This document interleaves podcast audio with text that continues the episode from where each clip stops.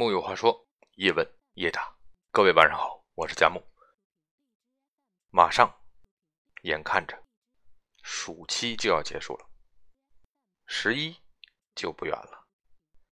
每一个十一、五一，可能你收到最多的邀请，就是某某某要结婚啦。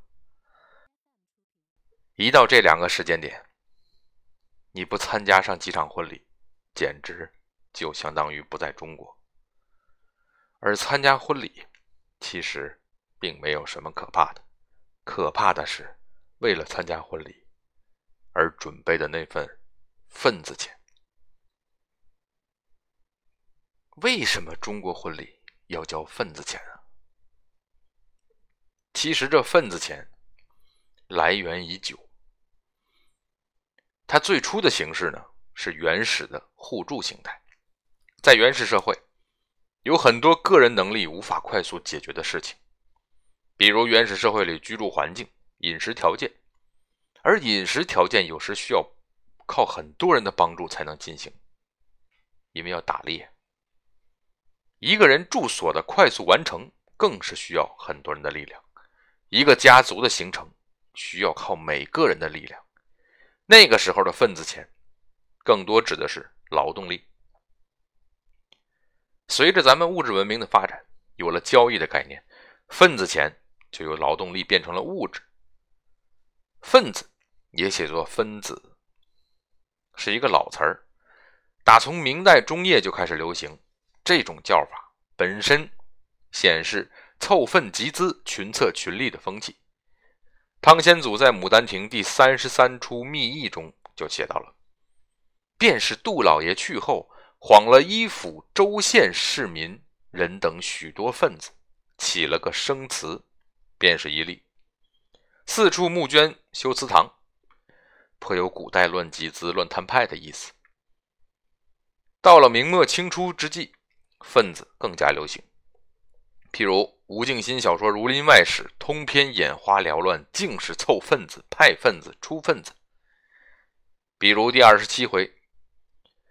龟姑爷也来行人情，出份子。全书有十个章回，不止一次出现份子，有的章回出现了四五次。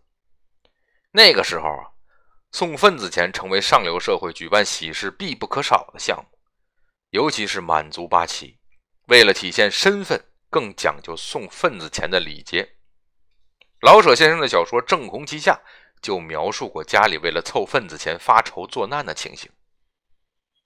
到了文革时期，同样会送份子钱。份子钱代表的是亲朋好友送的暖壶、脸盆等生活用品。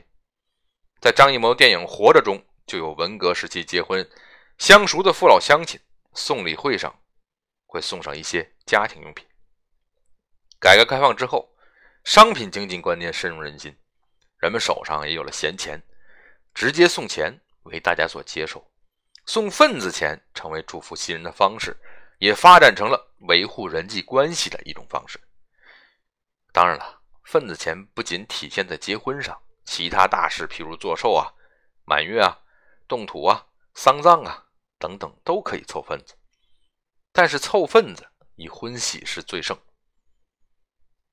还有一点，必须要告诉大家，不仅仅中国需要交份子钱，由于份子现象与东亚文化紧密相关。与儒教泛家族主义以及群体取向的社会组织体系有内在联系。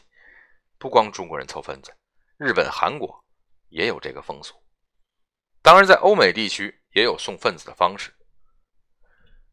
在许多国家，结婚的新人会列出一个愿望清单，大家会根据清单上的东西买来买来送给结婚的新人。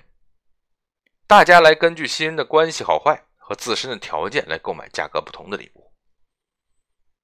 作为传统习俗，你可能无论去哪儿都会遇到随份子钱的事情。交的份子钱多，可能代表你人际关系不错。那么你觉得这是一个压力？解决方案只有一种，那就是你这只单身狗，快点结婚，把份子钱收回来吧。